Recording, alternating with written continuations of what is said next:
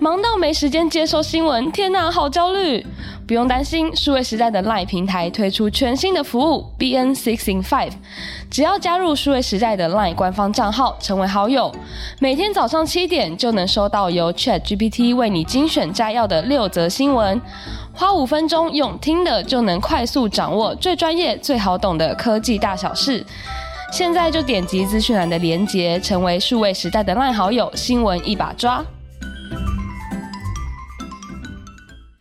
从伯恩夜夜秀到策划延上节目，找来综艺大哥徐乃麟、政治明星王世坚一起上节目被骂。萨泰尔娱乐的节目规模越来越大，形式也越来越多元。今天我们用产业观察的角度来聊聊台湾的脱口秀。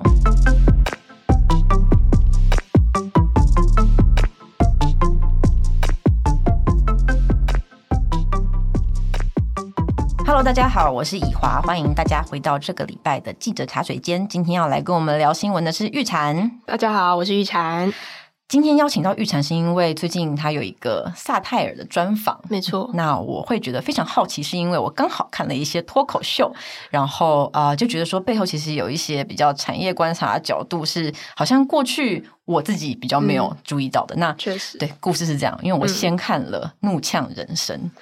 是一部 Netflix 上面的美剧，嗯，你没有看对不对？没有看诶、欸，可以看。那总之，它的主角就是 Ellie Wang，她是一个美国非常有名的脱口秀的女演员，嗯，对，因为好像脱口秀的女明星其实并不那么多，男生还是比较多，对，所以说呃，这个 Ellie Wang 就很自然的被我们这些圈外人看到嘛，她在 Netflix 上面的几部、嗯、呃单口的表演。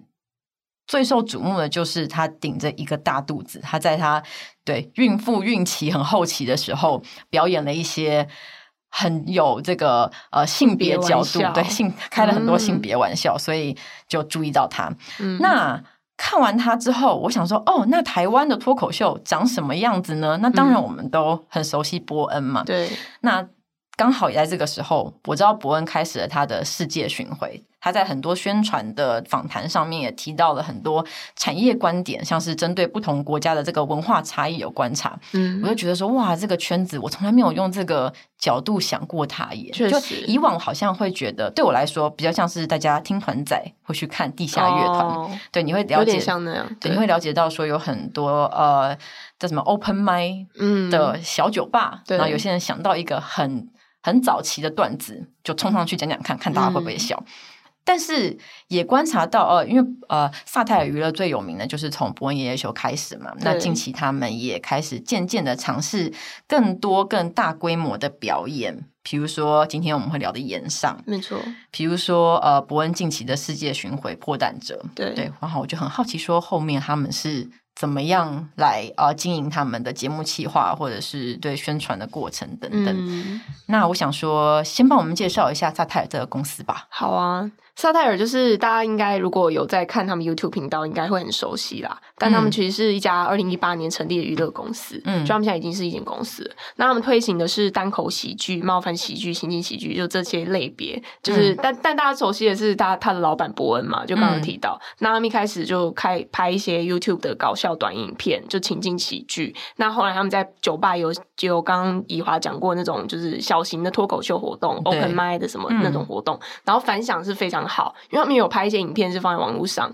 然后底下就是很多讨论，然后大家就是反应很好，这样。他们现场的影片，他们都会剪成短的，在他们有一些会有精华，嗯，对，就他们自己人讲，然后他们还有办一个就是叫“狗屎写手”的节目企划，那个也蛮有趣，就很像那个以前那种日本的企，就是那种整人节目嘛，嗯、就还会在后面用麦克风对一个，哦，我有看过那个，就是控制他舞台上面的人其实是戴着耳麦的，对，然后后面有人告诉他，告诉表演者你。现在要讲什么台词？没错，那他们就是有邀请一些名人来，然后可能就会故意在麦里面讲一些就是很冒犯他的的段子，让他自嘲，这样就会蛮好笑。讲、嗯、出来就是很无奈，这样。嗯、这其实我觉得也有一点点就是那种冒冒犯喜剧的影子，嗯、就是那种你像炎上那种形式的喜，但是他用自嘲的方式来做，这样。反正他就是很多元的去尝试很多喜剧的文化，嗯、但他们这一次比较。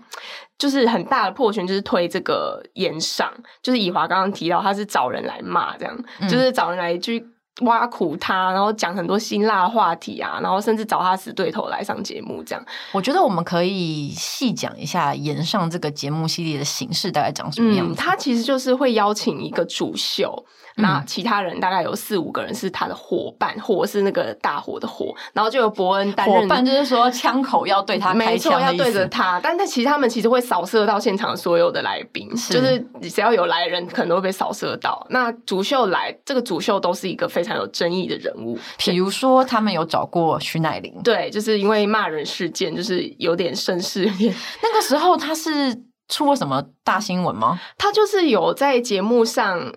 臭骂一个艺人，然后那个音档被现场的人流出，哦、就可能是看不下去。那其实后来有一些人就是稍微出来讲一下，说其实他就是这样，就跟他录影压力都很大，什么之类，嗯、就有点墙倒众人推啊。所以他有一阵子就是蛮低迷的这样。嗯，那他骂人这件事情，也就是成了他的标签。就像那时候有一句话，就是我不录了。嗯，他就摔东西说我不录了，这样就很任性啊。对，但他后来重新出来之后，他就其实还蛮自嘲这件事情，然后可能他有上一些节目去去就也有表演这个片段，但我始终觉得自会自嘲，然后会面对一些出过，就是去面对他，这是一个我还蛮认同的危机。公关危机处理方式，没错，这个也是炎上为什么会有人愿意去参加的原因。嗯、就是你会说啊，我我怎么会叫人来骂骂你，然后你还愿意来上？嗯、但他其实是一个，就是我可以展现我的勇气，我面对这件事情勇气，然后可能会吸引到有些人觉得，哎、欸，你这个人也还蛮幽默的嘛，嗯、你这个人其实还蛮度量蛮大的，或是可能会吸引就是一些人的怜悯怜悯之心。比如说像我，就是我会有点不舍不得，就就觉得，哎，好了好了，大家不要这样啦，就是也还好。嘛，就是不要骂成这样，大家不要生气。对，就反而怕被骂那么惨，你会觉得，哎，好像哎，OK，我可以接受这件事。它变成一个形式，是可以去面对这些争议话题的。不过我觉得也还蛮有趣，可以聊一个，就是他们我这次采访，他们有跟我分享说盐上这个东西的起源。因为其实大家都知道有这形式，可不知道他从哪里开始的。他说他是源自于一个美国的吐槽喜剧，叫 roast，嗯，就是火烤，嗯，就他就把人架在火上烤，这样就是呛人挖苦嘛。然后他会开一些就是你不相信有人可以说的玩笑，但他其实最早是在某个领域退役或退休的人。就用来 honor 这些人的一个形式哦，就是说隐退秀的时候，通常会用这种形式。对，因为你隐退代表什么？代表你不太不用再在意任何人的想法了，你就要离开这里啦，嗯、你就可以 drop my drop，你就直接就 就离开，嗯、你呛出一些你原本不敢说的话。嗯、然后，所以这个模式就是他会用这种方式去表达对他的敬意，然后也可以让他有机会去抖掉一些就是争议事件啊，或是贴在他身上的标签，然后一笑置之这样。嗯、所以这个模式一开始是起源是这样，那他当然也。就带动了后面我们可以提到，就是争议人士来，他可以用这种方式去平反一些事情，所以我觉得就还算蛮有趣的。脱口秀确实就是一个很美式的形式啦，所以说它在台湾是怎么样被推广的，然后现在发展到什么程度，我也觉得蛮有趣的。我一直、啊、我一直用独立乐团的角度来想象它，确实蛮像的。但以前就是因为脱口秀，它有时候会有些地域笑话，它不是每一个人都。愿意听，或是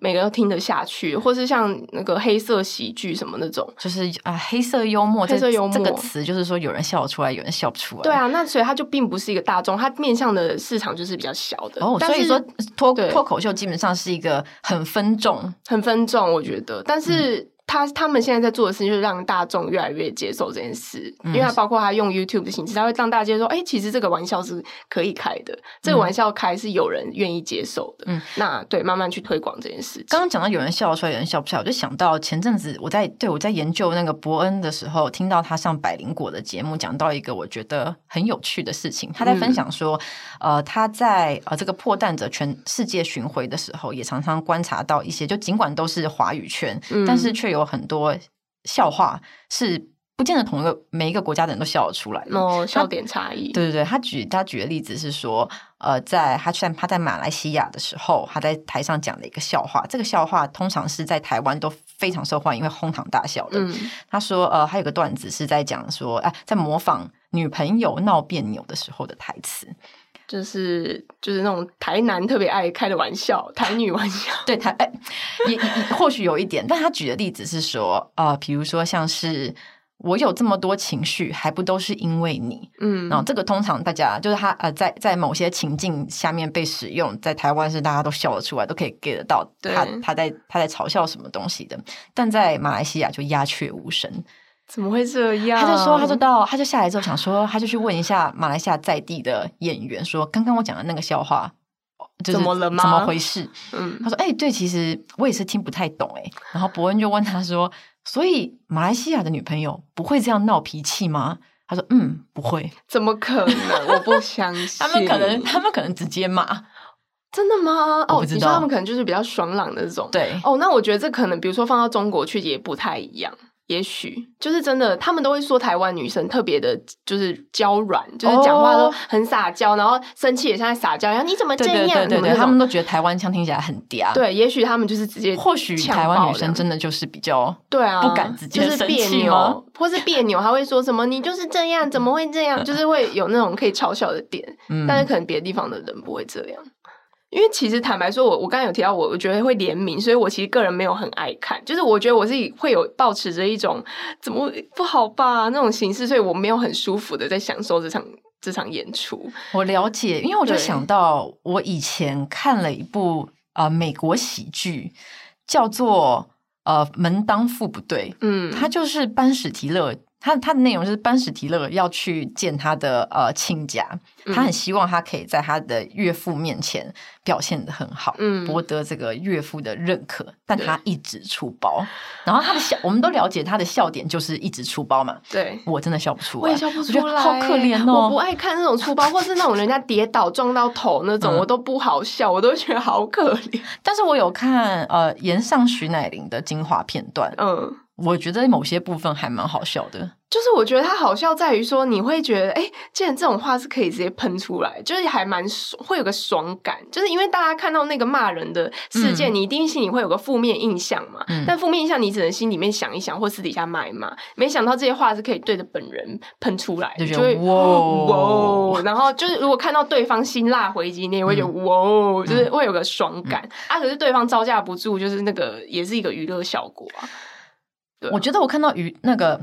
我觉得我看到颜上的时候，呃，一个很大的反应就是，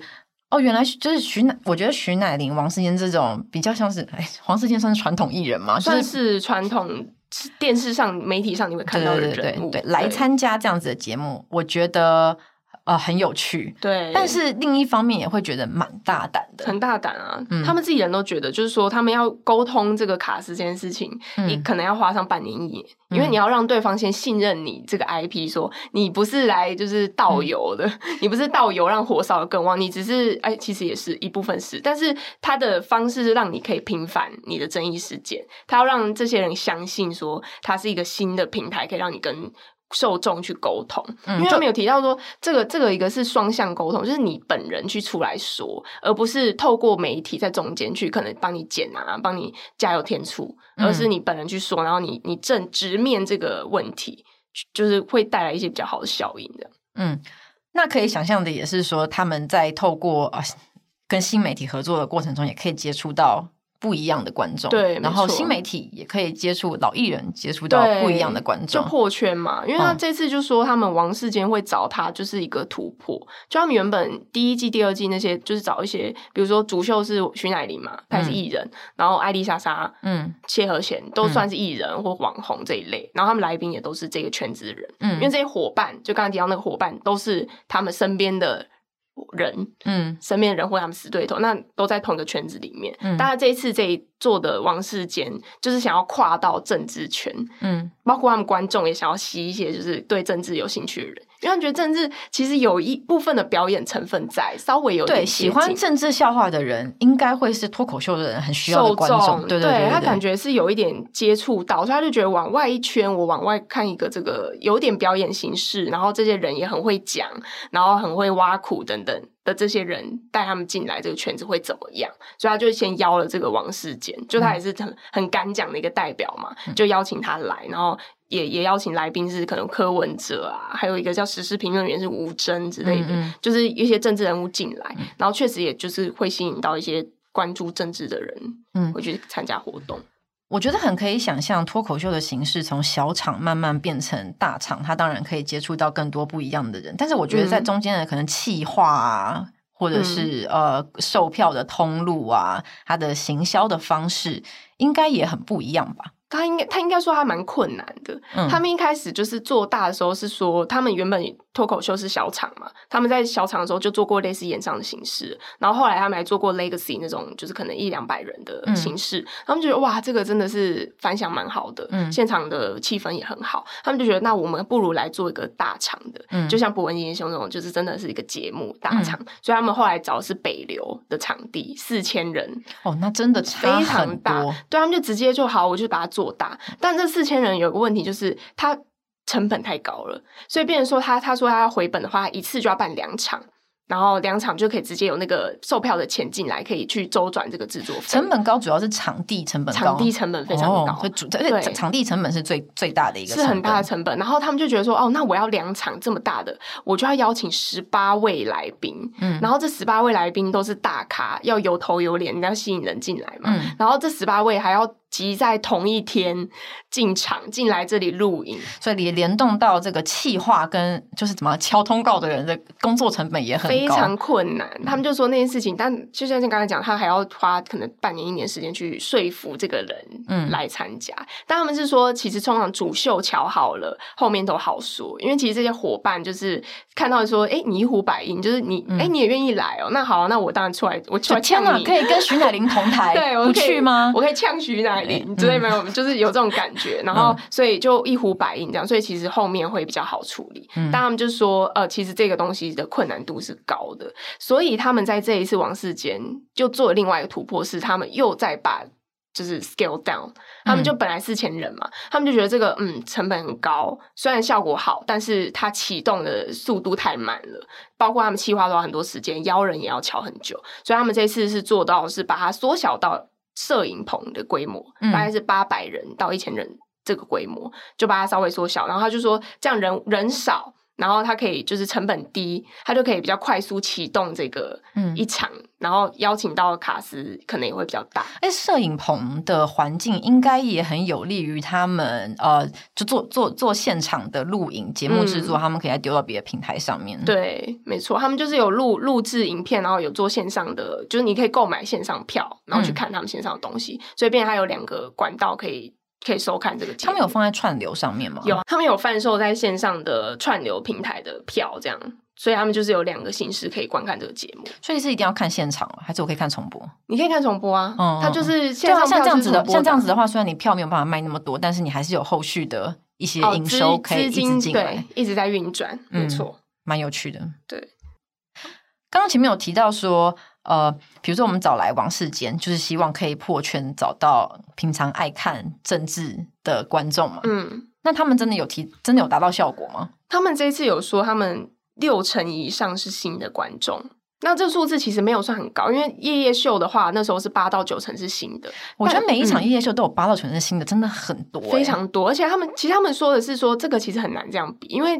博恩夜夜秀是他们比较早期做的作品，嗯、然后炎上是新的，嗯、所以等于这四成。